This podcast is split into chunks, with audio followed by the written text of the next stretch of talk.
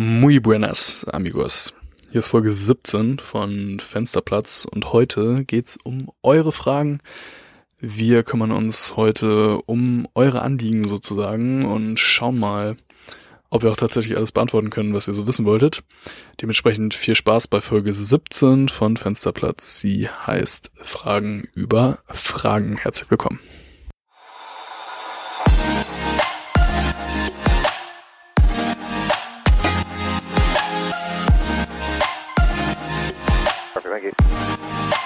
787, stand by level 210. Stand by level 210, American 787.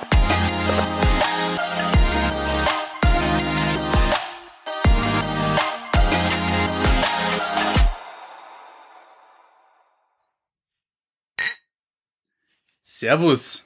Grazie. Nein, Servus müssen wir sagen. Ja, okay, servus. Für unsere österreichischen Fans. Hier ist der Nummer 1 Podcast in Österreich zum Thema Luftfahrt. Zumindest bei Apple. Jetzt habe ich schon so viele Einschränkungen gesagt. Es klingt wie so ein richtiger Marketing-Gag. Ja, wir haben so eine unseriöse E-Mail bekommen. Äh, angeblich sind wir Nummer 1 Luftfahrt-Podcast in äh, Österreich bei Apple. Deswegen Servus von meiner Seite. Mein Name ist Florian. Herzlich willkommen bei Fensterplatz. Grüß dich, Felix. Ja, Hallo. herzlich willkommen zu Folge 17. Ähm, ich komme immer so ein bisschen vor, wenn ich das Intro mache, äh, wie Markus Lanz. Diesen äh, guten Abend heute in der Sendung. äh, ganz toll. Ein Mann, der in Österreich auf Platz 1 ist bei den Aviation Podcasts. Vor allem komme ich mir auch immer richtig behindert vor, äh, dich zu begrüßen. Obwohl wir uns jetzt den ganzen Abend schon gesehen haben. So, hallo Felix, so, ja. Hi, Hallo. wir haben uns ja jetzt schon die ganze Zeit gesehen, so. Also richtig wird und so. Hallo. Na, komisch. Naja, Ist so. gut. Was gibt's Neues? Was gibt's Neues? Ich bin immer noch in der Kurzarbeit, wer hätte es gedacht. Ähm, leider hat es jetzt auch nicht mehr so ganz den Anschein, als wenn sich das äh, tatsächlich schnell lösen, lösen würde. Ich hoffe aber, dass es im Sommer wieder bergauf geht. Ähm, aber du kommst jetzt gerade aus einem Land vor unserer Zeit zurück, wollte ich gerade sagen, aus Indien. Ja, ich war wieder ein bisschen unterwegs. Ähm, erstmal habe ich mich so ein bisschen so gefühlt wie bei Star Trek, weil äh, ich bin das erstmal ähm, in Norwegen lang geflogen, an der Küste Richtung Amerika. Und äh, die ähm, FIA, also diese ähm, Region, wo ein bestimmtes Flugsicherungsgebiet äh, zuständig ist, oder wo eine bestimmte Flugsicherung aus Norwegen zuständig ist, die nennt sich Polaris. Ich finde, das äh, klingt schon ziemlich fancy. Und ähm, ja, ich bin jetzt am Mount Everest vorbeigeflogen. Und das äh, war auch eine Erfahrung, obwohl man eigentlich nur vorbeigeflogen ist. Wir waren jetzt auch noch so 200 Kilometer ungefähr südlich davon. Ähm, ja, es war schon irgendwie abgefahrenes Gefühl, so den Mount Everest dann zu sehen. Ich meine, ich war vorher auch so ähm, nur bekannt mit dem Gipfel aus dem Fernsehen sozusagen. Beziehungsweise ähm, ich hatte so eine Phase jetzt vor zwei, drei Wochen, wo ich mir in der Hotelzimmerquarantäne in Hongkong durch den YouTube-Algorithmus so ein paar Dokus da über die Besteigung von dem äh, Mount Everest und dem K2 und so reingezogen habe. Und das jetzt mal so live zu sehen, ist schon echt abgefahren. Also muss man schon sagen. Das ist äh, eine coole, eine coole Sache, die einem der Job da ermöglicht, sowas mal zu sehen. Ja. Ja, ist echt heftig, vor allem wenn man sich auch überlegt, dass das ja mittlerweile eigentlich der richtige Touri-Hotspot ist, ne? Also wie viele Leute da jedes Jahr irgendwie hochkraxeln. Ja, das ist total abgefahren. Das sind, also ich kenne jetzt die genaue Zahl nicht, aber ich glaube, wenn du so ähm, 40.000 Euro bezahlst, kannst du da halt hoch mit so einer geführten Expedition. Und da musst du halt keine Klettererfahrung nachweisen. Deswegen sterben da halt auch äh, ziemlich viele Leute. Also es gibt auch so ein YouTube-Video zum Beispiel, hängt da einfach so eine Leiche äh, an diesem Kletterstieg da runter, weil die noch nicht abtransportiert wurde und da klettern dann alle lang und so. Ja gut, klar, aber ich meine, da fährt natürlich kein Krankenwagen hoch, ne? Nee, aber also du kannst halt einfach da hochklettern. Komisch, Und- Geld, viel Geld kann dir viele krasse Sachen ermöglichen, komisch. Ja, aber also da muss man auch selber dann mal sagen, so irgendwie, okay, acht Kilometer Höhe, minus 60 Grad, Windböen wiege bis- 150 Kilo. Ja, also das muss ja nicht sein. Also Ähm, und noch krasser ist ja der K2, also das ist ja der zweithöchste Berg der Erde. Und alleine um da Deswegen ins Basislager. äh, weiß ich nicht. Ich Das hat damit nichts zu tun. Aber wenn du da ins Basislager willst, das ist ja eine Grenze von Pakistan zu China, da musst du schon 90 Kilometer eine Woche äh, durch irgendwelche Gletscher wandern und so. Und dann bist du da im Basislager und jeder Vierte, der auf dem Gipfel war, äh, stirbt beim Abstieg. Das ist schon heftig. Und dann äh, guckst du dir, als bei Corona auf jeden Fall, ja. dann siehst du das halt rein bei YouTube. Und dann das nächste Video ist dann von so einer Doku, wo dann gesagt wird, so, okay, jeder Vierte stirbt. Red Bull, äh, irgend so ein Pole, steigt ohne Sauerstoff da hoch und fährt als erster mit Skiern runter. Voll abgefahren. Richtig sick. Ja, ja Thema Corona. Ähm, da habe ich äh, noch so eine kleine Sache. Ähm, Boah, ich wollte gerade eine andere Herleitung machen. Ja, dann mach du. Ich wollte sagen, wir wollen unseren politischen Einfluss ja jetzt nutzen als Nummer 1 Podcast. Boah, das ist Ja, okay, nimm du lieber deine Einleitung. Das ist besser. ähm, Und zwar ähm, hat der Stern, Stern? ja. Der Stern hat so eine Pflegepetition gestartet für den äh, Deutschen Bundestag, wo es um eine Reform der ähm, Pflege und des Gesundheitssystems in Deutschland gehen soll, ähm, wo man so bestimmte Schlüsse aus der Corona-Krise jetzt zieht. Äh, da haben, glaube ich, auch schon die Mindestanzahl an Leuten unterschrieben, aber wenn ihr da Bock drauf habt, wenn ihr auch sagt, ähm, auch nach Corona soll ähm, eine Änderung im Pflegesystem, eine bessere Bezahlung für die, für die Leute, die darin arbeiten, für Ärzte, für Pfleger ähm, stattfinden, dann könnt ihr da auch gerne noch unterschreiben, einfach mal bei Google eingeben. Ähm, ja, oder wir ich, können es auch in die Shownotes packen. Einfach. ja, können wir auch machen, wenn wir dran denken. Ich habe es in meinen WhatsApp-Status gepackt. Ich glaube, ich habe davon noch nie was in meinem WhatsApp-Status gepostet. Und es sah wirklich so aus, als würde mein äh, Profil gehackt werden. das sah richtig unseriös aus. Aber so weiße Schrift, so wir fordern und sowas. Ähm, ja, so richtig scheiße aus. Aber äh, das war auf jeden Fall eine Bundestagspetition, die ich da teilen wollte. Ähm, ja. Ja, es macht auf jeden Fall Sinn. Also kleiner Side-Fact vielleicht, es sind knapp 300.000 ähm, Arbeitskräfte in Deutschland, die ursprünglich mal einen Pflegedienst, äh, Pflegedienst, Pflegeberuf gelernt haben, nicht mehr in ihrem ursprünglichen äh, Bereich tätig. Ähm, über die Ursachen kann man jetzt natürlich spekulieren. Also ich meine, Geld ist das eine, aber es sind natürlich auch die Arbeitsbedingungen. Macht. Also crazy ähm, Schichtdienste und natürlich Arbeitsüberlastung wahrscheinlich auch. Ähm, ich hatte ja auch mal in einer Folge jetzt drüber erzählt, über mein Praktikum da im Krankenhaus. Ähm, also auf jeden Fall natürlich einen ganz großen äh, Respekt an alle, die in diesem Bereich arbeiten, dass äh, ihr ja jetzt im Prinzip das ausbaden müsst, was die Politik jahrelang auch verschlafen hat. Ähm, und ich denke, für uns jeden ist es jetzt nur eine kleine Unterschrift, die vielleicht dann dafür sorgt, dass wir aus Corona tatsächlich was lernen. Also können wir wirklich nur jeden, der das hört, aufrufen, auch tatsächlich zu unterschreiben. Ähm, das wäre auf jeden Fall eine richtig, richtig gute Sache. Genau. Ähm, Petition Nummer zwei, wenn So. ich das noch ganz kurz äh, anfügen darf. Ähm, und zwar gibt es äh, für die Berliner unter uns oder ähm, natürlich auch jeder, der irgendwie Tegel-Fan ist, eine neue Petition zum Erhalt des Flughafens äh, Berlin-Tegel. Äh, das Ganze gibt's auf Instagram. Äh, die Seite heißt safe-tegel. Da ist ebenfalls eine Petition verlinkt, die dafür sorgen soll, dass sich die rot-rot-grüne Regierung in Berlin nochmal mit dem Erhalt des Flughafen Tegels beschäftigt.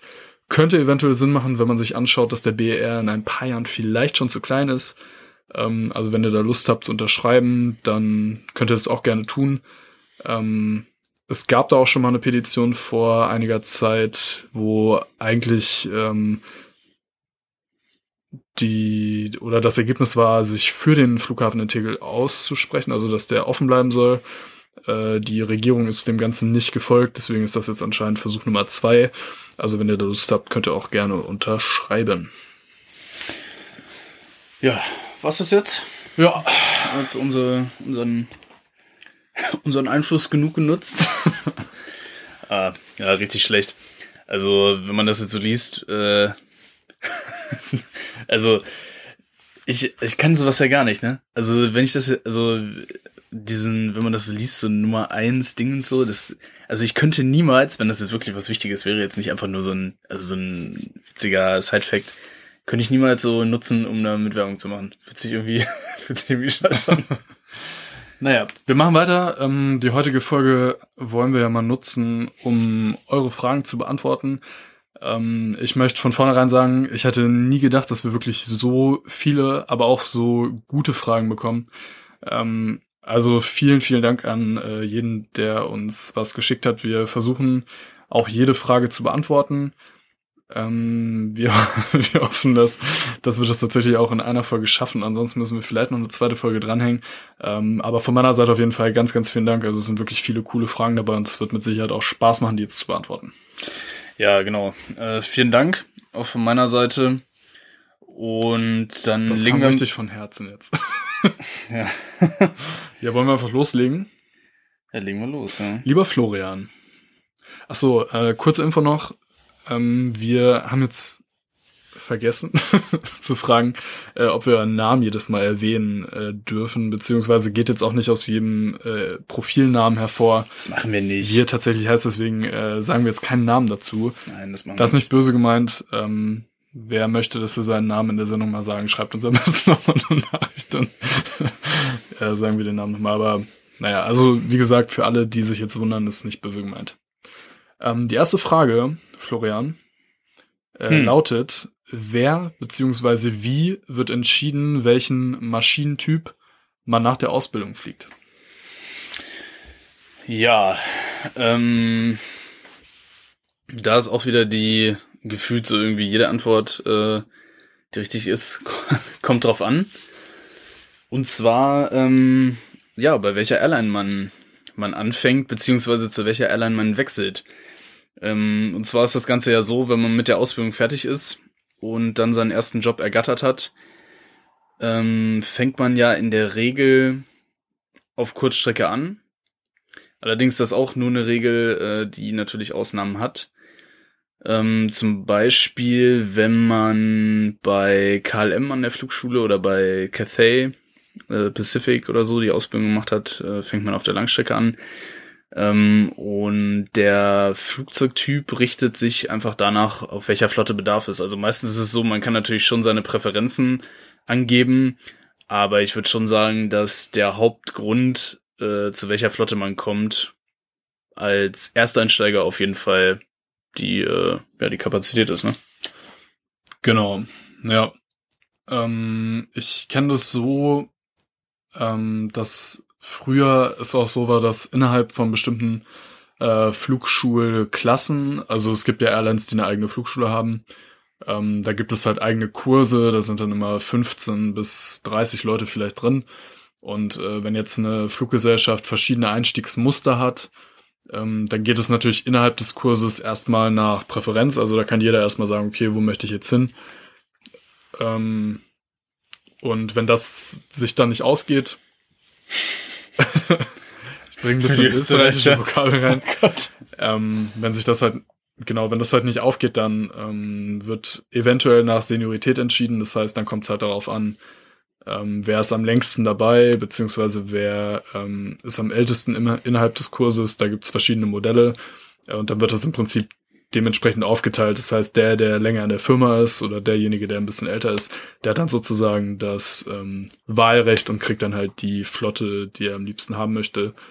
Ähm, also die Option gäbe es auch noch.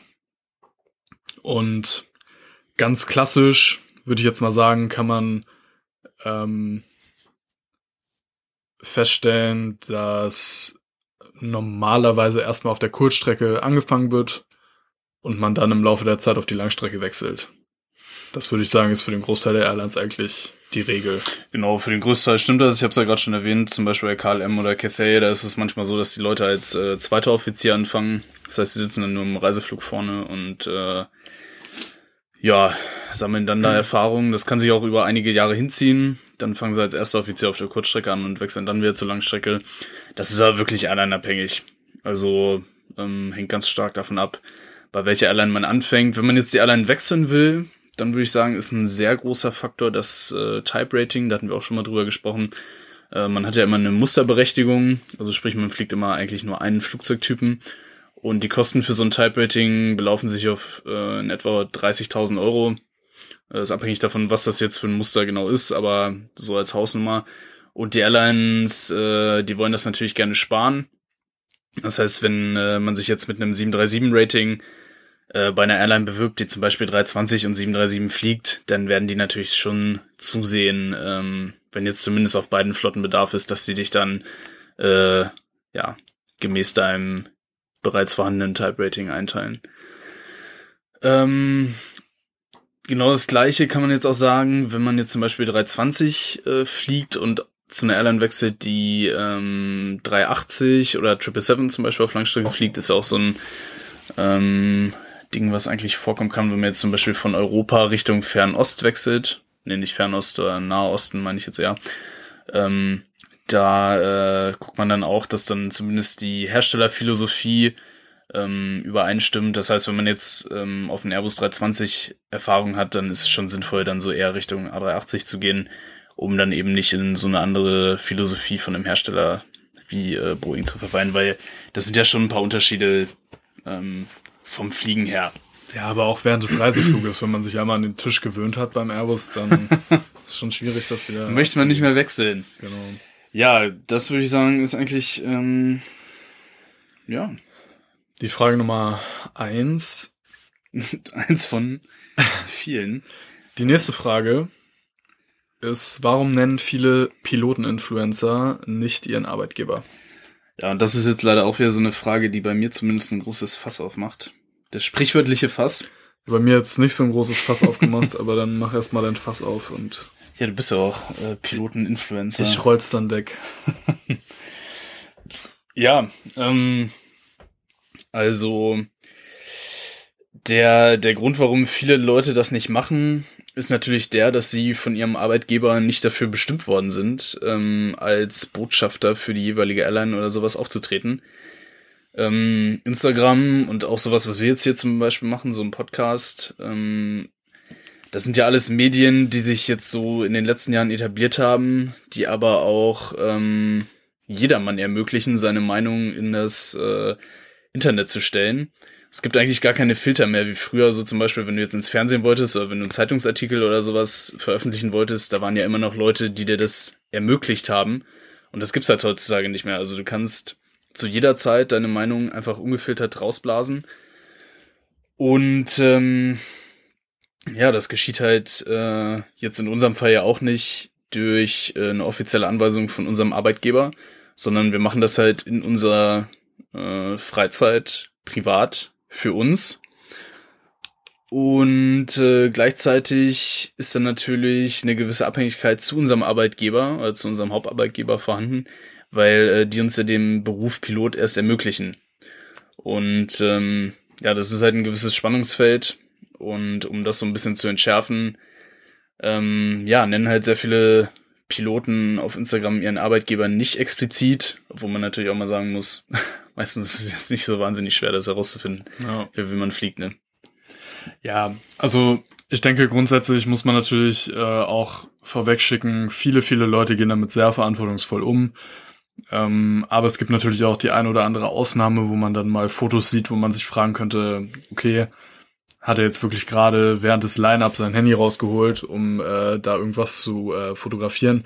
Das heißt, das ist natürlich auch ein Punkt, wo man jetzt selber auch ein bisschen in der Verantwortung steht, darauf zu achten, dass man jetzt nichts veröffentlicht, was den Anschein erwecken könnte, dass man seine Arbeit dort nicht ernst nimmt, weil letztendlich sind wir halt angestellt als Piloten. Das heißt, unsere Pflicht ist die sichere Flugdurchführung und nicht irgendwelche Fotos zu machen. Das heißt, alles, was nebenbei passiert, äh, muss dann halt auch wirklich absolute Nebensache sein.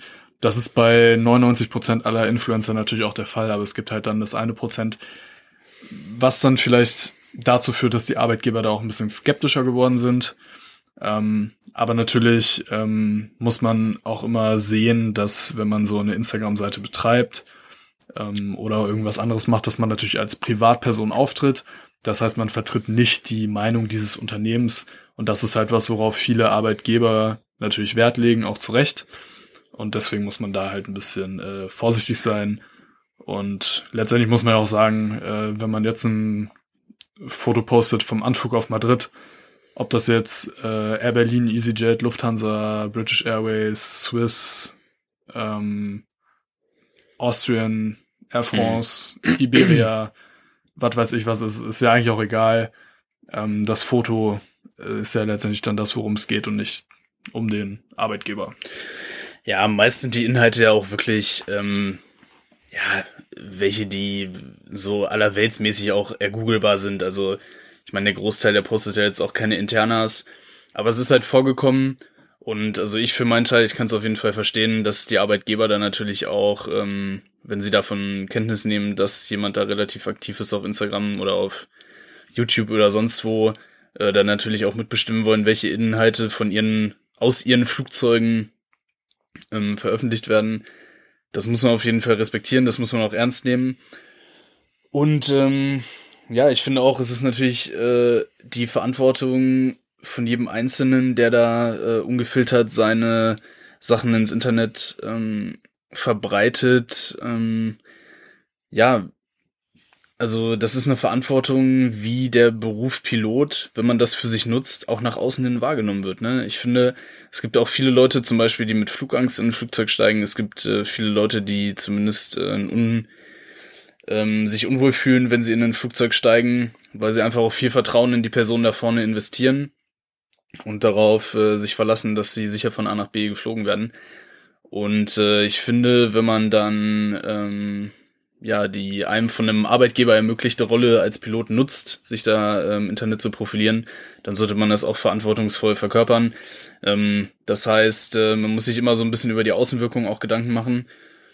Und ähm, das ist das eine. Zum anderen ist natürlich der Arbeitgeber auch je nachdem restriktiver oder nicht. Also es gibt Arbeitgeber, die wollen überhaupt nicht, dass äh, irgendwelche Fotos von ihren äh, Flügen, von ihren Airlines äh, äh, von den Airlines, nicht von ihren Cockpits oder sowas ver, ver, verbreitet werden. Und das ist dann halt so, das ist manchmal nicht nachvollziehbar, weil natürlich keine Geheimnisse da in irgendwelchen Bildern zu sehen sind, aber ähm, muss man dann halt respektieren. Und ähm, ja, das nächste ist, ähm, ich finde, man muss sich da halt auch immer selber so ein bisschen die Frage stellen, ähm, warum mache ich das jetzt eigentlich? Also gerade, ich kann mich da jetzt auch nicht ausnehmen, bei mir zum Beispiel, als das angefangen hat mit der Ausbildung, ähm, da ist man dann natürlich auch schon sehr stolz, dass das dann, also war bei mir zumindest so, dass das dann geklappt hat. Ich habe da auch relativ viele Bilder dann gepostet, ähm, weil ich ja, weil ich es auch einfach cool fand, äh, weil ich mich ähm, gefreut habe, so ja, okay, ich habe das jetzt geschafft. Äh, wollte das dann natürlich auch so ein bisschen präsentieren und so. Und da muss ich jetzt im Nachhinein auch sagen, ich hatte halt das Glück, dass mir da eine für mich sehr wichtige Person mich darauf aufmerksam gemacht hat, so, warum machst du das jetzt eigentlich genau? Ähm, also ist das jetzt für dich oder ist das eher so, um da irgendwie von außen so Bestätigung zu kriegen und so? Und dann habe ich dann halt auch so irgendwie dann so für mich gemerkt, okay, eigentlich brauche ich das gar nicht. Ähm, es ist natürlich cool, ab und zu mal so ein Bild in Uniform zu posten oder vorne im Cockpit. Wir machen den Job alle riesig äh, gerne. Wir sind äh, stolz auch darauf, natürlich, der Großteil der Kollegen, äh, dass man so einen immer noch ähm, ja schwer zu äh, ergatternden Job bekommen hat. Da ist auch nichts gegen zu sagen, aber ich denke, man muss sein gesundes Maß finden und ähm, ja, es gibt ja auch viele Instagram-Profile zum Beispiel, die wirklich nur immer ihr Gesicht irgendwie da in die Kamera halten und nur Bilder von sich veröffentlichen und so. Und ja, das, das kommt halt bei vielen Leuten an, aber da muss man sich dann halt vielleicht so die Frage stellen, ähm, ja, ist das eigentlich so dass äh, was man jetzt persönlich braucht, und ist das auch das, wie Piloten in der Öffentlichkeit wahrgenommen werden sollen. Also als jemand, der sich irgendwie vor jedem möglichen Spiel dann stellt und da irgendwie äh, sich fotografieren lässt. Äh, muss man dann auch irgendwie für sich entscheiden. Und der letzte Punkt, der für mich ziemlich wichtig ist, ähm, es gibt natürlich dann auch Leute im Kollegium, die jetzt zum Beispiel so einen Podcast hören oder die so ein Instagram im Kollegium. Ja, oder, oder die so, ein, die so einen Podcast hören oder die halt so einen Instagram-Kanal dann von, von dir schon kennen. Mit dem bist du vorher noch nicht zusammengeflogen, das heißt, sie haben noch keinen persönlichen Eindruck von dir. Äh, die kenne ich dann aber unter Umständen schon durchs Internet. Mm, und wenn du dann natürlich irgendwie schon, äh, ja, weiß ich nicht, tausend Bilder von dir davon im Cockpit äh, gepostet hast, die dich da zeigen als, äh, was weiß ich, für einen coolen Co-Piloten, und äh, dann ähm, gibt natürlich auch so Leute, gerade die Älteren, die äh, generell so den neuen Medien gegenüber eher nicht so aufgeschlossen sind, die das pauschal scheiße finden, wenn man sich da irgendwie zeigt und so. Und äh, ja, dann findet man sich da natürlich irgendwie in einer relativ schlechten Position wieder, weil die dich jetzt nicht so wahnsinnig sympathisch finden, auch wenn sie dich noch gar nicht so kennen. Und das ist natürlich für die Zusammenarbeit im Cockpit dann nicht so förderlich, äh, wenn man dann auf einem sehr niedrigen Level, sag ich mal, sich hocharbeiten muss im Vergleich zu Leuten, die halt vorher ähm, noch nicht bekannt sind, wo der Kollege dann eher unbefangen rangeht. Das sind alles so Sachen, über die man sich natürlich vorher Gedanken machen muss. Also deswegen war es jetzt für mich persönlich auch nicht so leicht. Äh, es klang ja auch schon mal ein paar Mal an, äh, dass Felix mich hier so ein bisschen in diesen Podcast so reingezogen hat. Ähm, also mir ist das auch wichtig, wie wir jetzt hier halt äh, uns rüberbringen wollen und deswegen betone ich das halt auch immer ganz gerne. Also wir sind jetzt hier nicht die mega coolen äh, Piloten, die sich jetzt hier darstellen wollen, als wir sind so geil und fliegen hier so eine Maschine durch die Welt, ähm, sondern wir sind halt auch ganz normale ähm, Jungs, die hier den Traum hatten, mal so ein Flugzeug von A nach B zu fliegen. Wir hatten Glück und wir haben auch dafür gearbeitet, dass es jetzt geklappt hat. Aber ähm, ja, das äh, das ist das so zusammengefasst. Mein Wort zum, mein Wort zum Sonntag. Ja, es war richtig lang. Ich habe dich jetzt nicht unterbrochen. Ich will vielleicht noch einen Aspekt sagen, den man vielleicht von Arbeitgeberseite auch noch berücksichtigen könnte. Sehr gerne, Felix. Ähm, ich glaube, das sieht man ja auch jetzt gerade, Corona-Zeit von Homeoffice. Äh, da gibt es auch ein sehr großes Misstrauen gegenüber den Arbeitnehmern, dass sie sozusagen ihre Freiheiten dann ausnutzen und sowas. Es gibt auch Airlines, die ihren Piloten aktiv unter die Arme greifen bei Instagram. Ähm, oder man sieht ja zum Beispiel auch ein ganz berühmtes Beispiel, Captain Chris jetzt, der bei Virgin Atlantic den A350 fliegt. Ähm, der kann wirklich sehr, sehr viel posten aus seinem Arbeitsalltag. Der hat innerhalb von einem Jahr 60.000 Follower gekriegt und ähm, super sympathisch, super coole Seite. Und ich glaube, dass das Virgin Atlantic letztendlich in der Öffentlichkeit schon hilft. Der hat eine wahnsinnige Reichweite, kann damit sehr, sehr viele Leute erreichen und ähm, ja, Virgin Atlantic oder Virgin Group äh, per se, was ich gehört habe, äh, generell ein sehr beliebter Arbeitgeber, deswegen ähm, einfach mal, so, das ist natürlich die andere Seite, ne? Also es kann, es hat natürlich ein Risiko, dass Leute sich sozusagen profilieren über ihren Arbeitgeber und das ausnutzen. Äh, es kann aber auch eine riesige Chance sein und sozusagen marketingtechnisch die Marke natürlich auch nach vorne bringen. Äh, das vielleicht nochmal so es, gibt, es gibt ja auch Leute, die das wirklich gut machen, denen man auch gerne folgt, äh, die das sympathisch machen, die auch den Pilot Flying Felix zum Beispiel. ja, zum Beispiel. Also ich finde, du hast da ja auch noch ein gesundes Maß. Ähm, aber ja, es, es, es gibt halt einfach Leute, so, weiß ich nicht, die, die übertreiben, ja, die übertreiben das dann und ähm, deswegen verstehe ich da auch die Arbeitgeber, dass sie das dann teilweise nicht so gern sehen. Und ja, genau. Nächste Frage. Ja. Flo. Ja. Ist der Beruf Pilot ein zukunftssicherer Beruf in Klammern mit Bezug auf Klima, Flugscham etc.? Hm. Passt eigentlich auch gut zur nächsten Frage danach, ne? Lohnt es sich eurer Meinung nach in drei Jahren eine Pilotenausbildung anzufangen? Crazy. Gut zusammengefasst. Ähm, ja, also ich würde sagen, da verweisen wir doch einfach mal. Da verweisen wir mal ganz frech. Da verweisen wir. Da haben wir schon mal eine Folge drüber gemacht. Wir haben nochmal ähm, vorbereitet. Also ähm, hör dir, ja, hör dir gerne mal äh, die Folge zur Automatisierung an, zum Umweltschutz. Ähm, ganz schnell zusammengefasst. Also wir sind jetzt schon der Meinung, aber das ist natürlich nur unsere Meinung, äh, also kein Anspruch auf Vollständigkeit. Ähm, dass die nächsten Jahrgänge, die sich jetzt so zum Piloten ausbilden lassen, das äh, auch noch bis zu ihrer Rente machen werden können, in ähnlicher Form wie der Pilotenberuf jetzt existiert. Wenn man sich jetzt so die letzten Jahrzehnte anschaut, da war jetzt nicht so wahnsinnig viel Bewegung. Also es gibt jetzt, äh, die letzten 30 Jahre gibt es jetzt ein Zweimann-Cockpit. Die Flieger, die vor 30 Jahren entwickelt wurden, die fliegen jetzt immer noch. Aber ähm, ja, dieser Trend zum Einmann-Cockpit, auch gegebenenfalls zum vollautonomen Fliegen, der ist natürlich vorhanden. Ähm, der Druck durch, ähm, durch Umweltschutz nimmt auch zu. Wohin sich das entwickelt, wissen Felix und ich jetzt natürlich auch nicht, aber äh, wir würden jetzt schon sagen, wenn du da den Traum hast, diesen Beruf zu machen, und das ist alles in allem natürlich immer noch ein sehr cooler Beruf, den wir auch wirklich mit, mit ganz viel Freude ausüben, dann äh, go for it, aber es äh, schadet natürlich auch nicht, sich so einen Plan B zurechtzulegen.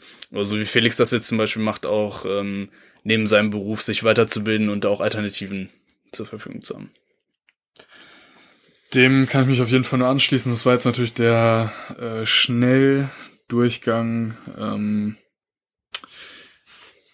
ja, also Folge 3 ähm, bezieht sich auf diesen Punkt mit der Automatisierung. Folge 12 A und B äh, sind fast zwei Stunden oder zweieinhalb Stunden über den äh, Umweltaspekt. Und ja, ich kann mich da nur anschließen. Wir können halt immer nur sagen, wie wir es persönlich gemacht haben.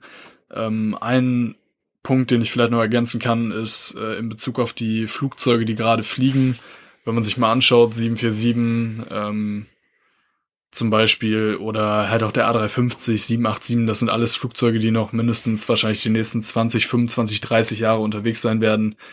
Ähm, das heißt, auch wenn es mittlerweile natürlich alles ein bisschen schneller geht, was äh, Digitalisierung, neue Technologien und so weiter angeht, glaube ich trotzdem, dass ähm, man auch in der Zukunft erstmal noch auf Piloten angewiesen sein wird und wenn es dein Traum ist, dann mach's auf jeden Fall. Felix, Fracht oder Passagiere? Auch eine sehr gute Frage. ähm, du hattest, hattest es auch schon mal gesagt, letztendlich sind wir da vielleicht nicht der ganz perfekte Ansprechpartner, weil natürlich äh, keiner von uns das jeweils andere gemacht hat. Also ich höre von meinen Kollegen immer nur, äh, die sind sehr froh, dass sie keine Passagiere mehr fliegen. Ich für mich muss allerdings sagen, ich würde es natürlich schon gerne mal ausprobieren. Ähm, einfach um die Erfahrung mal gemacht zu haben. Aber ja, was kann man so in, in Kürze sagen? Vorteile ist natürlich bei Fracht, du wartest nicht auf Passagiere, die ihren Anflug, äh, ihren Anschlussflug kriegen müssen. Du hast keine medizinischen Vorfälle. Du hast keine äh, unruly Passengers, also Leute, die sich daneben benehmen. Ähm, du hast keine Kabinencrew.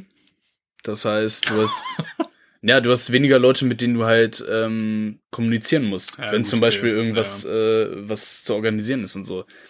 Ähm, und du hast äh, während des Reisefluges auch relativ viel Platz. Also bei uns mal aufzustehen. Wir haben keine Cockpit-Tür. Wir können nach hinten in die Küche gehen und uns ein bisschen die Beine vertreten. Das sind so in Kürze die, die Vorteile. Ja, Nachteile sind natürlich so, ähm, dass du relativ oft auch nur zu zweit unterwegs bist. Das heißt, wenn du dich jetzt natürlich nicht so mega gut verstehst, hast du ja jetzt nicht noch Leute aus der Kabine, mit denen du dann irgendwie im Layover ein bisschen abhängen kannst oder so. Kommt zum Glück relativ selten vor. Ähm, ja, was würdest du sagen? Was sind noch so Vor- und Nachteile, die dir jetzt einfallen? Ja, anderes Manko vielleicht noch die Flugzeiten auf jeden Fall. Also ich weiß mhm. nicht, wie es jetzt, also bei euch geht's vielleicht noch ja, bei uns geht's aber, eigentlich, ja. Ähm, aber stimmt. Ich, es gibt halt, genau, es gibt halt andere Airlines, die Fracht auf der Kurzstrecke fliegen. Äh, das heißt, da bist du natürlich schon größtenteils nachts auch unterwegs. Hast auch ähm, etwas längere Pausen immer zwischendrin, äh, weil der Flieger entladen wird und wieder neu beladen. Ähm, und dann nachts um eins auszusteigen und dann um vier Uhr nachts weiterzufliegen, ja, das äh, schlaucht natürlich schon. Das macht man dann fünf, sechs Tage am Stück und hat dann wieder nur drei Tage frei und dann geht's wieder von vorne los. Also ähm, das wäre meiner Meinung nach schon ein Nachteil, weil natürlich bei der Passagierfliegerei immer auch Rücksicht darauf genommen wird, dass es äh, für die Gäste natürlich ein attraktiver Zeitpunkt ist, um zu fliegen.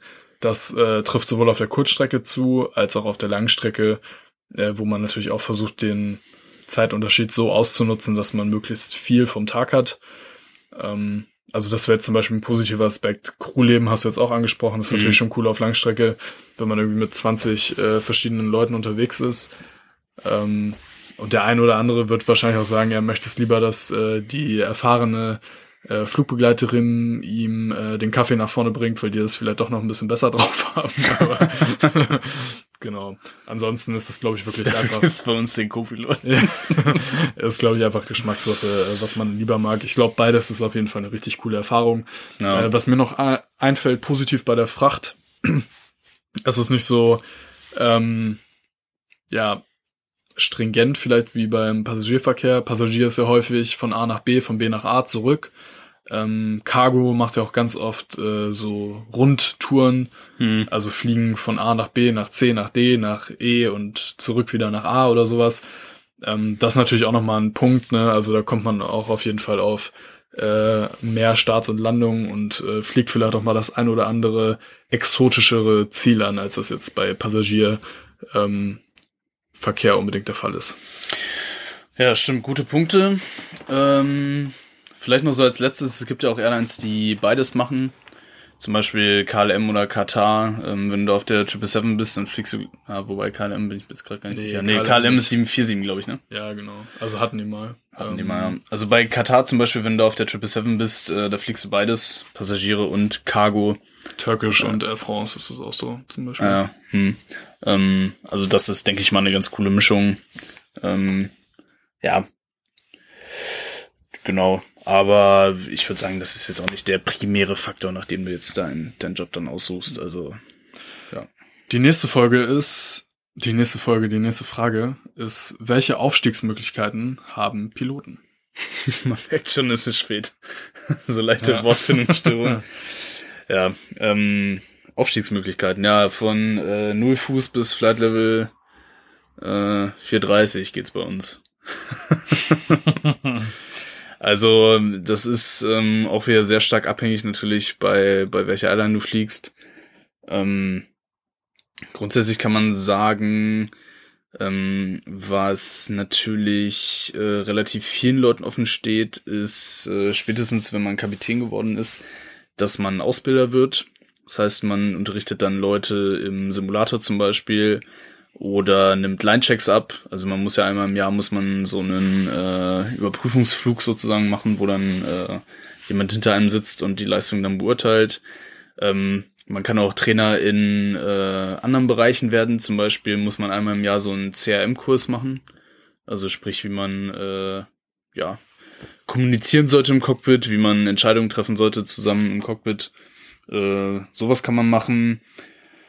Ähm, man kann auch in anderen Abteilungen im Flugbetrieb arbeiten. Da haben wir auch mal eine Folge drüber gemacht. Also zum Beispiel so eine Safety äh, Abteilung ist relativ groß in so einem Flugbetrieb, da kann man auch arbeiten. Man kann dann zum Beispiel so Flugdaten äh, analysieren und dann da bestimmte Rückschlüsse draus ziehen und sowas. Ähm, also da steht einem schon einiges offen. Ja, fällt dir gerade noch was ein? Ansonsten in der Flotte natürlich, ne? Du kannst Flottenchef Ja, werden, Genau. aber da gibt es halt relativ wenig Stellen. also, wenn man es darauf abgesehen hat, ähm, ja, ich glaube, das ist eine relativ schlecht planbare, äh, schlecht planbare Karriere. Ja, Ja. würde ich auch so sagen. Es gibt auch Piloten, die sind äh, Chef fast von der Airline, ne? Also das gibt's auch. Äh, Carsten Schwartz zum Beispiel. Hat ja auch Ja. an der Flugschule angefangen. Äh, der ist jetzt äh, Vorstand von einem DAX, äh, MDAX Unternehmen. Nee, sind die noch im DAX? MDAX. MDAX, ja. MDAX. Von einem MDAX-Unternehmen. Äh, also rein theoretisch gibt's die Möglichkeit halt auch. Aber ja. Genau. Also normale Aufstiegsmöglichkeiten, was du auch gesagt hast, Kapitän, Ausbilder. Ähm, ja, das ist sozusagen das, was am wahrscheinlichsten ist. Technischer Ja, Pilot oder so. Ja, Flo, die nächste Frage. ähm, was erzählst du deinen Passagieren immer? ja, die nächste Frage ist, gab es bei deiner Ansage aus dem Cockpit schon einmal einen peinlichen Versprecher? Ja, also wir machen ja tatsächlich auch äh, PAs, Passenger Announcements, wenn wir mal Leute mitnehmen. Äh, kommt je nach Strecke tatsächlich auch mal vor, dass wir Leute von A nach B fliegen. Äh, oder zum Beispiel, wenn Leute, also wenn äh, Piloten von uns ihre Verwandten mitnehmen, dann äh, haben wir natürlich auch in unseren Procedures stehen, dass wir da ähm, Passenger Announcements machen müssen. Aber das bezieht sich dann tatsächlich nur so darauf, dass wir sagen, okay, in fünf Minuten starten wir, in fünf Minuten landen wir. Also jetzt nicht äh, wahnsinnig viel Versprecherpotenzial. Äh, da würde ich die Frage jetzt eher mal an dich weitergeben. Ähm, ja, also mir ist tatsächlich auch schon mal ein bisschen was Peinliches passiert. Ich habe ähm, während meines Line-Trainings ähm, mal irgendwie erzählt, dass wir, ich glaube, wir sind von Catania nach Köln geflogen. Und dann sind wir an Neapel vorbeigeflogen und ich habe irgendeine andere Stadt gesagt. Es war auch irgendwas Italienisches, aber das hat irgendwie nicht ganz so gepasst. Ist aber auch niemandem aufgefallen. Ähm, und das war's, glaube ich. Also dann hatte ich das einmal, dass irgendwie der Kapitän hat eine Ansage gemacht, dass wir irgendwo hingeflogen sind und es war falsch. Und dann habe ich ihn, hab ich ihn so, so gesagt, also, ne, wie man es dann so macht, so Zeichen, ey, du sagst gerade was Falsches. Und ähm, dann hat er mich so angeguckt, hat die Tasse, also wir haben ja so, wie so eine Art Telefonhörer, wo so ein Knopf drauf ist, wo man drauf drückt. Er ist quasi Push-to-Talk, also wenn ich den Knopf drücke, dann wird das sozusagen publiziert, wenn ich ihn loslasse, dann äh, ist wieder leise und äh, dann, hä, was ist denn? Habe ich gesagt, äh, wir fliegen aber da und dahin. Und dann meinte er, ah, okay, ja, sorry. also das gab's auch schon mal. Ähm, eine ganz witzige Anekdote, die ich mal gehört habe, war, ähm, der erste Offizier ist geflogen, war so, sozusagen Pilot Flying. Ähm, dann sind die, äh, sind die gelandet und äh, ja, wie das so ist, wenn Co-Piloten fliegen, wird die Landung manchmal nicht ganz so gut. Spaß. Äh, naja, also der ist auf jeden Fall nicht ganz so gut gelandet und dann hat der Kapitän halt diesen Telefonhörer genommen und äh, hat halt so eine Ansage gemacht. Ja, meine Damen und Herren, äh, Sie haben es gerade gemerkt, mein Kollege ist gelandet, der unerfahrene Co-Pilot. War jetzt nicht ganz so gut, aber nächstes Mal wird's besser auf jeden Fall. Ja, das fand der natürlich der Co-Pilot nicht ganz so cool.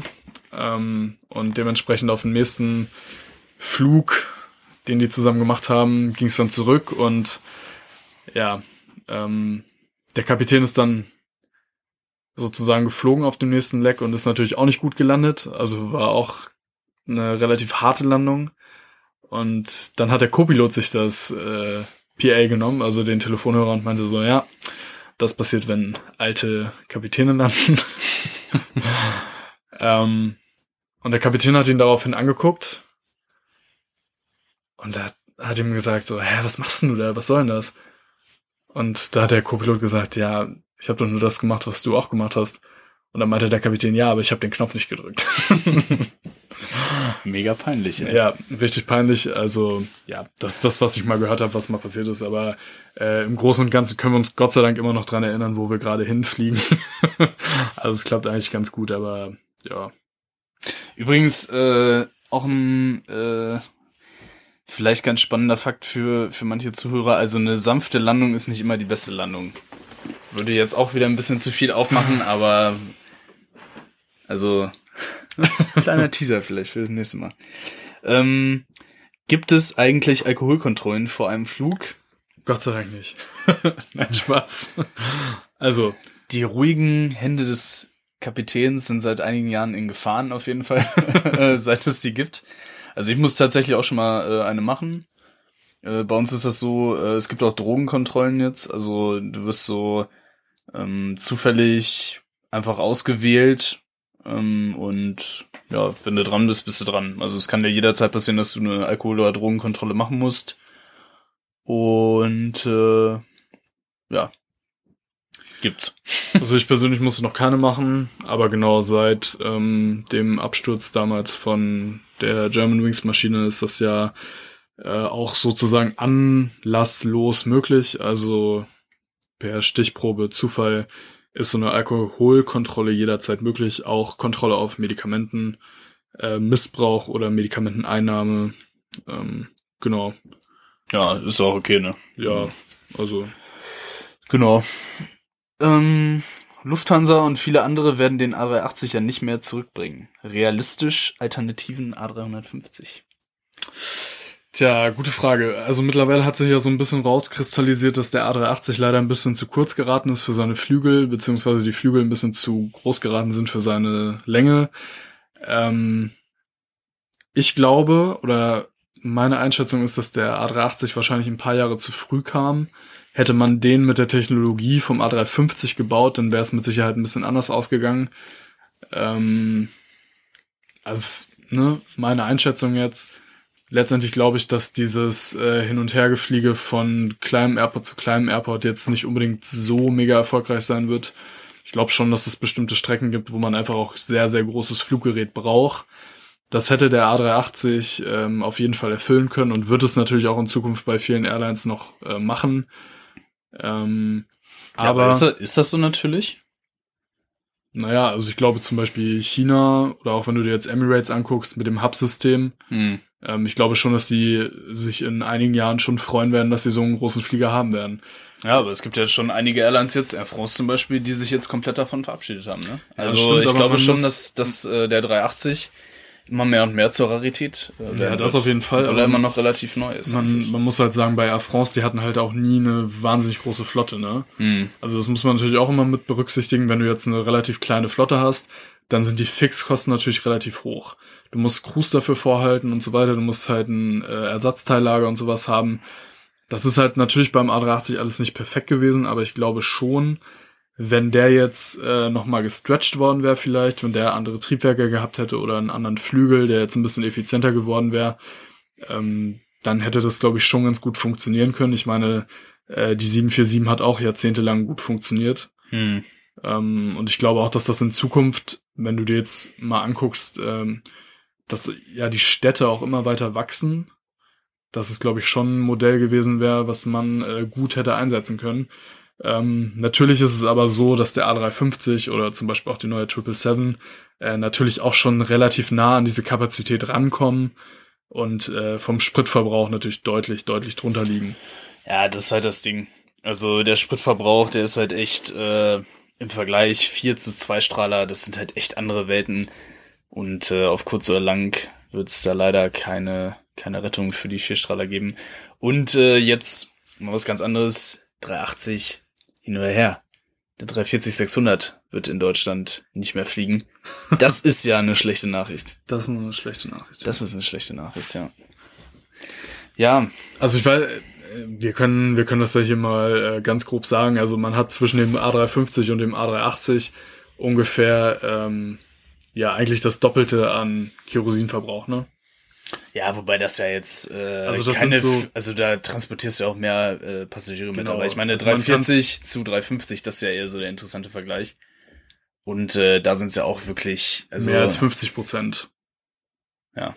Mehr, sozusagen. Also das ist schon ein deutlicher, deutlicher Unterschied und ähm, dafür sieht der 340 600 halt deutlich besser aus. ja, wobei 350 sieht auch gut aus.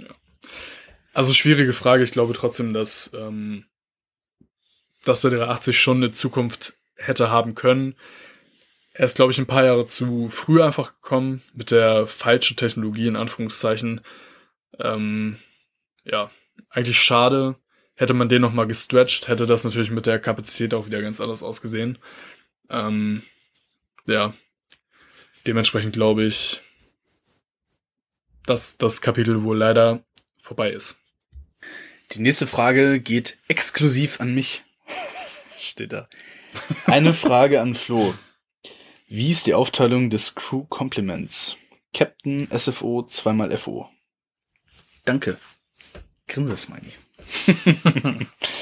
ähm, ja, auch da wieder die sehr unbefriedigende Antwort. Äh, es kommt drauf an. Hm. Ähm, kann man tatsächlich so nicht sagen, ähm, weil das natürlich davon abhängig ist, wer da an Bord ist. Also ähm, so grundsätzlich die zwei Fälle, die man glaube ich unterscheiden kann, ist Training ja oder nein. Wenn Training ist, sind meistens mehr Leute dabei, weil ähm, zum Beispiel, je nachdem, wie weit der ähm, entsprechende Trainee ist, auch ein Safety-Pilot dabei sein muss. Das heißt, einer, der zur Not einspringen könnte, wenn der Trainee äh, aus irgendwelchen Gründen, warum auch immer, nicht richtig performt. Ähm, das heißt, da sind meistens ein bisschen mehr Leute dabei, äh, dann vom gleichen Rang. Also wenn der Trainee zum Beispiel FO ist, dann ist halt noch ein anderer FO dabei. Ähm, und äh, ja, da sind es dann meistens ein bisschen mehr. Wenn man jetzt so einen normalen Flug von A nach B nimmt, dann kommt es eigentlich ähm, auf zwei Sachen an. Einmal die Länge des Fluges und einmal der äh, Zeitpunkt des Fluges. Das heißt, wenn man jetzt tagsüber über eine bestimmte ähm, ja, Fluglänge rüber ist, dann äh, wird der Flug aufgestockt, dann ist man nicht mehr zu zweit, sondern zu dritt. Und dann ist die normale äh, Aufteilung ein Kapitän, ein Senior First Officer und ein First Officer. Und äh, wenn man ähm, ja dann dementsprechend äh, noch ein bisschen länger unterwegs ist, dann kann es sogar sein, dass man äh, mit zwei Kapitänen und zwei Co-Piloten fliegt. Und dazwischen ist aber generell eigentlich auch alles möglich. Also ähm, je nachdem, wie die, wie die Airline ausgestattet ist, wer da gerade Dienst hat, wer zur Verfügung, Verfügung steht, äh, kannst du auch mal unter Umständen zu ganz, ganz wilden äh, Crew-Compositions kommen. Äh, also zum Beispiel zwei Kapitäne und ein FO äh, kann auch mal vorkommen. Also mh, da ist äh, der Fantasie der, der Planer im Grunde keine Grenze gesetzt. Wir haben jetzt auch schon mal angesprochen, äh, bisschen weiter vorne, dass es auch äh, zweite Offiziere gibt. Das sind natürlich auch eine Crew Composition, die vorkommen kann. Das heißt, äh, ein Kapitän, ein Senior First Officer, das ist wichtig, weil nur der links sitzen kann. Ähm, Im Darf. Reiseflug. genau, darf. können, können das alle. ähm, also der darf nur links sitzen im Reiseflug und den Kapitän vertreten. Und dann kann äh, der zweite Offizier nach vorne und äh, ja, rechts sitzen Das heißt, das wäre auch noch eine mögliche Crew Composition. Ja. Genau, also es gibt ja diesen äh, berühmten Zwischenfall von der Qantas-Maschine in Singapur war das ja, glaube ich, der, der A380, der ein Uncontained Engine Failure hatte. Das heißt, da haben Triebwerksbestandteile das Gehäuse sozusagen verlassen. Ähm, die waren damals zu fünft im Cockpit und das war ein Kapitän, ein Senior First Officer und ein First Officer und dann noch zwei Trainingskapitäne, wobei der eine Trainingskapitän von dem anderen Trainingskapitän quasi gecheckt wurde. Ähm, also solche äh, Kombinationen gibt's halt auch. Ähm, da ist aber dann immer genau festgelegt, wer sozusagen der Ranghöchste ist und wer dann letztendlich das äh, Kommando sozusagen an Bord hat. Vielleicht auch ganz interessant für euch mal zu wissen, äh, wir haben eine maximale Dienstzeit von 13 Stunden normalerweise. Äh, das kann man auf 14 Stunden zweimal in der Woche erhöhen, äh, wenn man das möchte. Es gibt Abzüge, wenn man besonders früh anfängt zu arbeiten oder wenn man mehr als zwei Flüge am Tag durchführt. Ähm, und das wäre sozusagen die Begrenzung für ein Zweimann-Cockpit. Wenn jetzt noch ein anderer Kollege mit an Bord ist, dann kann man das dementsprechend noch ein bisschen weiter erhöhen. Wobei das da halt auch darauf ankommt, äh, welche individuellen Absprachen unter Umständen auch zwischen dem Betriebsrat zum Beispiel und der Airline dann getroffen wurden. Also es Genau, kann, das noch- wäre jetzt- kann auch noch verschärft werden. Rein rechtlich sozusagen die Grundlage. Ja, genau. Aber so Kanaren zum Beispiel hin und her, was jetzt auf der Kurzstrecke ähm, gerade jetzt im Charterbereich relativ oft vorkommt, äh, da hast du ja schon zwei Flüge, die jeweils viereinhalb Stunden lang sind. Dann hast du immer noch eine Stunde vorher, eine Stunde am Boden, dann bist du auch schon bei äh, elf Stunden. Also das ist äh, ohne weiteres auch zu zweit möglich. Ja, also vielleicht kann man so zusammenfassen, Kapitän und FO ist immer so der Standard und äh, je nach Länge kommt dann noch ein Dritter als äh, SFO dann dazu. Genau. Äh, was nervt euch an eurem Beruf? Die Frage, was nervt an eurem Beruf? Ja. Ja, schwierig, ne? Also, ich muss jetzt ehrlicherweise sagen, es gibt nicht wirklich viele Sachen, die mich an meinem Beruf nerven. Ähm, es gibt natürlich ein paar Sachen, die man einfach besser machen könnte, aber nerven tut mich das eigentlich nicht. Ähm, wenn ich jetzt von Nerven spreche, dann würde ich für mich persönlich sagen, dass es mich stört an dem Beruf, dass man so sehr auf andere angewiesen ist. Ähm, ich meine das zum Beispiel in Bezug auf andere Dienstleister. Also ich hatte es schon relativ oft, dass man zum Beispiel am Airport steht, man ist fertig und dann muss man halt darauf warten, dass das Gepäck noch eingeladen wird. Oder dass der Pushback-Truck bitte kommt, um einen zurückzuschieben. Ähm, oder dass man ewig lange hinter irgendwelchen anderen Leuten hinterher telefonieren muss. Das ist eigentlich das, was mich dann an meinem Beruf wirklich nervt, weil man sozusagen nichts selber erledigen kann, um sich aus der Position rauszubringen. Ähm, Ja, krass, aber das nervt dich? ja. Hm. Auf jeden Fall. Ja gut, dann warte ich halt zehn Minuten. Ja, aber wenn du jetzt auf Kurzstrecke bist und du hast vier Flüge am Tag und das teilweise echt so ein paar richtig dumme Sachen, wo du dann einfach ewig drauf warten musst, Hm. was eigentlich so, also ich meine, es weiß ja jeder, dass du um 20.30 Uhr eigentlich los willst, so. Ja, aber ich denke mir dann immer so, okay, die Leute da, die machen ja eigentlich auch nur so ihr Möglichstes. Und Ja, ich bin ja da noch nicht auf eine Also- konkrete Person sauer, aber wenn du das jetzt drei, vier, fünf Mal hast äh, in der Woche, hm, dann nervt es dich schon irgendwann. ja, also ich meine, ich, also ich finde es natürlich auch geil, wenn alles so pünktlich ist, aber so richtig nerven. Also die nächste Frage passt halt auch ganz gut dazu, deswegen ich Ja, ich wollte nur sagen, was, Äh, also was mich auch noch Beruf nerven, wirklich wie ein Beruf an. Also geht ja manchmal mit Unlust zur Arbeit und habt dieses Gefühl, oh nee, heute habe ich echt keine Lust. Passt ja eigentlich so auch ganz gut dazu. Ja. Ja, also ich wollte, ich wollte noch eine Sache sagen, was mich auf jeden Fall auch noch ein bisschen nerven würde, wäre jetzt, wenn die Hotels extrem schlechter werden. Ja, Das würde mich auf jeden Fall richtig nerven, weil genau. äh, man Das- muss ja immer dabei berücksichtigen, wir haben ja 20 Arbeitstage ungefähr im Monat. Äh, das heißt auch sehr, sehr viele Nächte, die man nicht im eigenen Bett verbringt. Ähm, und dementsprechend ist das auf jeden Fall ein richtig, richtig großer Faktor. Ähm, also wenn das schlechter werden würde, das würde mich auf jeden Fall richtig, richtig nerven. Da würde ich dir nämlich auf jeden Fall zustimmen. Also das ist auf jeden Fall eine Sache, ähm, die gibt's bei uns tatsächlich im Streckennetz meiner Meinung nach nur ein einziges Mal. Äh, aber da ist das Hotel auf jeden Fall so, dass man so sagt, so, oh, das brauche ich jetzt nicht unbedingt. Ähm, mit Unlust zur Arbeit ist bei mir tatsächlich, also kann man auch so ein bisschen weiter ausholen. Ich habe mir das früher auch so vorgestellt, so, ah, wenn du dann erstmal Pilot bist, dann wird dich nichts mehr nerven, dann läufst du jeden Tag nur mit so einem krassen Lächeln da durch die Gegend und alles wird geil und so. Das ist natürlich so diese Wunschvorstellung, die man dann so in seinem äh, in seinem Kopf dann hat, ist aber nicht so. Also man gewöhnt sich tatsächlich sehr schnell daran und ist dann auch relativ schnell so, okay, es ist der Job. Ähm, deswegen, ähm, ja, ist es auch so, dass einem vielleicht äh, so ein paar Sachen nerven, die einem jetzt so vorkommen, wenn man jetzt den Podcast hört und man hat diesen Berufswunsch, wo man sich dann so denkt, ja, sowas nervt euch, krass, das kann ich überhaupt nicht verstehen. Aber wenn man dann erstmal so drin arbeitet, dann äh, wird man es verstehen. Ähm, also ich bin tatsächlich ja nicht genervt, aber was, also was mich manchmal so ein bisschen stresst, ist so das Thema nicht das frühe Aufstehen, aber die Nächte durchfliegen. Das finde ich ist tatsächlich eine Sache.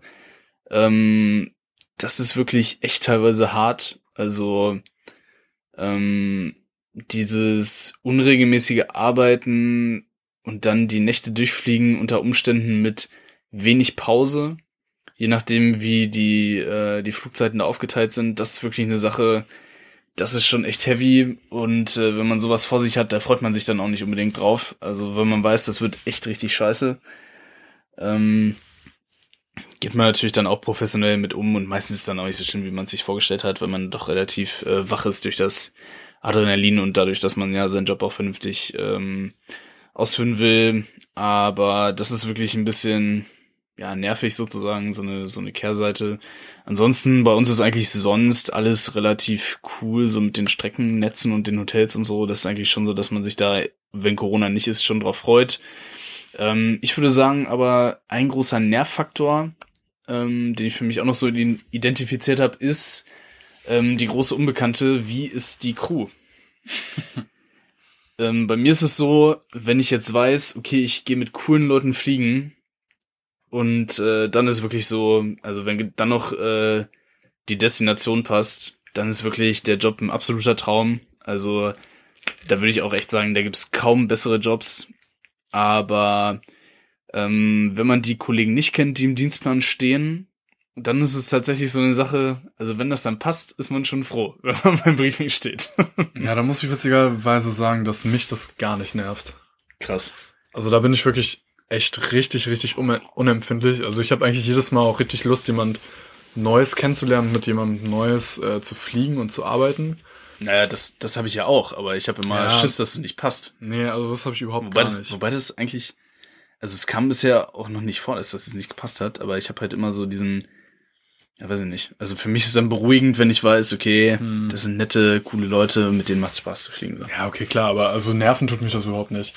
Also ich habe ähm, eine Sache noch, die mich ein bisschen nerven würde, äh, ist ähm, auf jeden Fall, was sich so im Laufe der Zeit entwickelt, ähm, dass man einfach natürlich aufgrund des Jobs viele persönliche Termine nicht unbedingt wahrnehmen kann.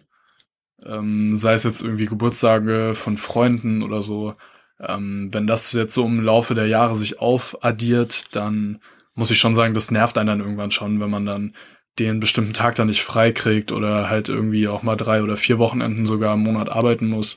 Hm. Ja, das ist dann auch ein bisschen nervig an dem Beruf. Aber krass, wie unterschiedlich das ist. Also das hatte ich zum Beispiel bisher auch noch nie. Also ich konnte jetzt noch nie einen Termin nicht wahrnehmen wegen Fliegen. Ja, doch, das kam mir schon öfter mal vor. Ja, ja interessant. Ja.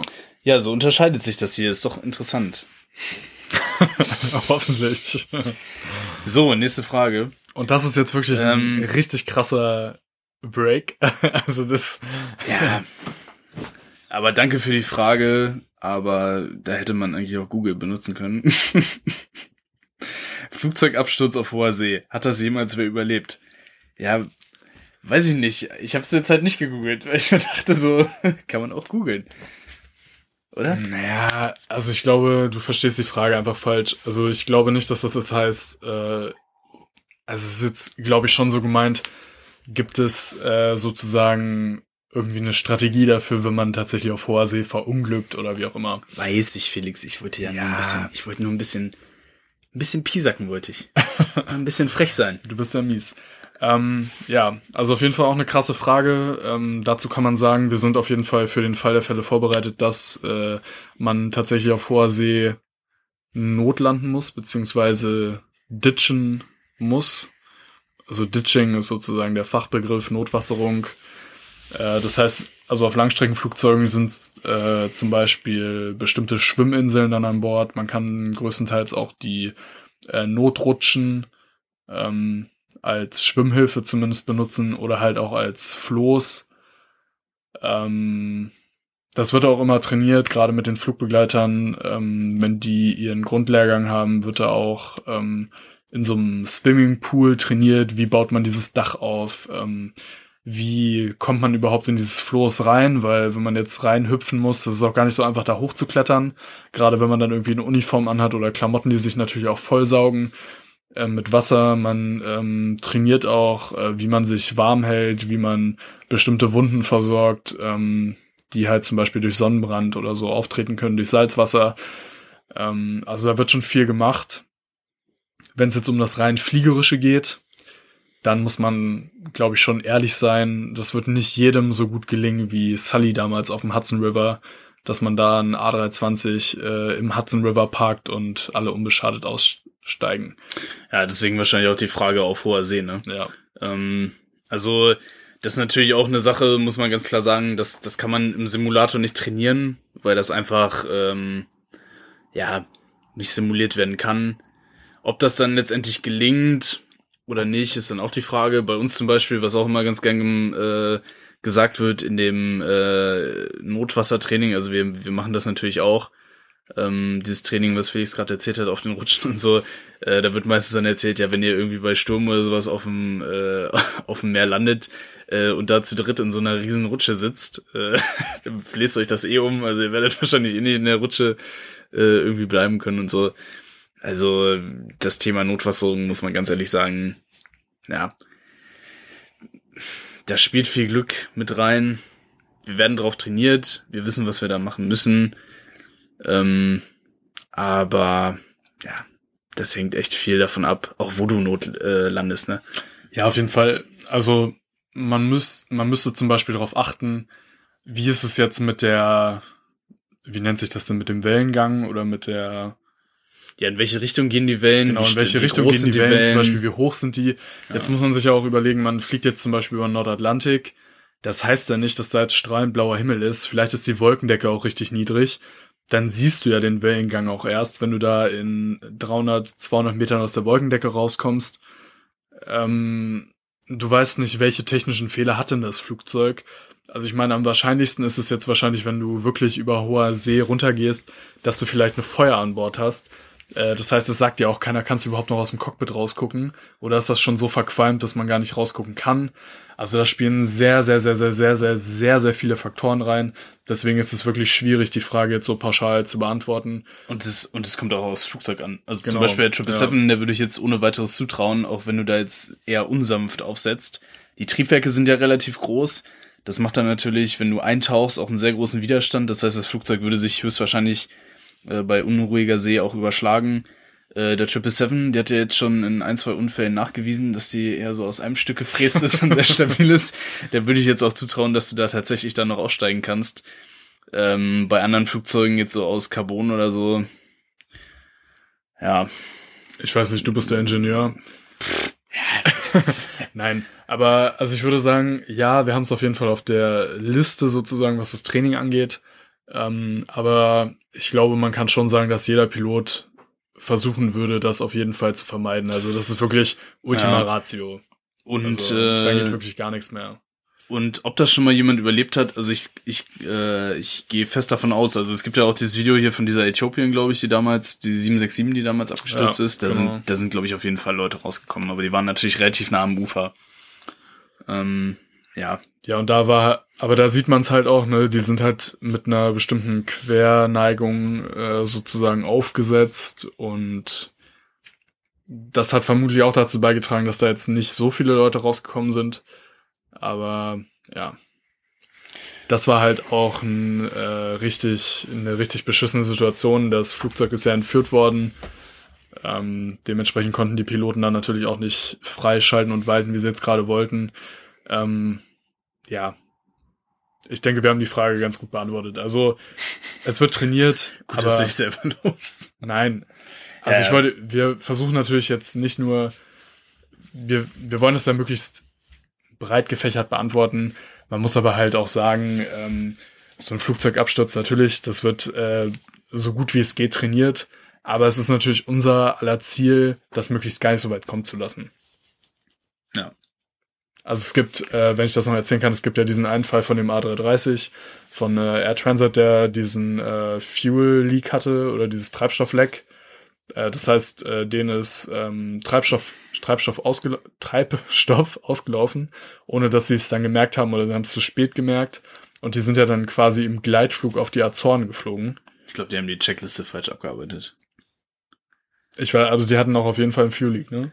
Ja, aber also die haben, die haben das irgendwie falsch abgearbeitet, glaube ich. Also ist jetzt ganz viel Halbwissen. Aber der Typ, der war halt irgendwie, ähm, also fliegerisch ganz versiert mit Segelflugzeugen. Äh, gerüchteweise auch irgendwie so ein Schmuggelflieger, der den, der den Motor manchmal ausgestellt hat, damit er nicht so laut ist. Und der hat das Ding dann irgendwie im Segelflug runtergebracht noch auf die Azoren da irgendwo. Ja, genau, aber also da muss man auch Mhm. sagen, ne, denen ist halt, das war halt schon eine ziemlich doofe Situation.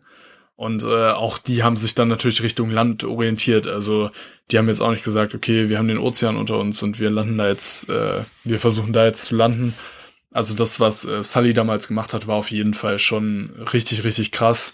Ich glaube aber nicht, dass das wirklich so in allen Fällen gut funktionieren würde.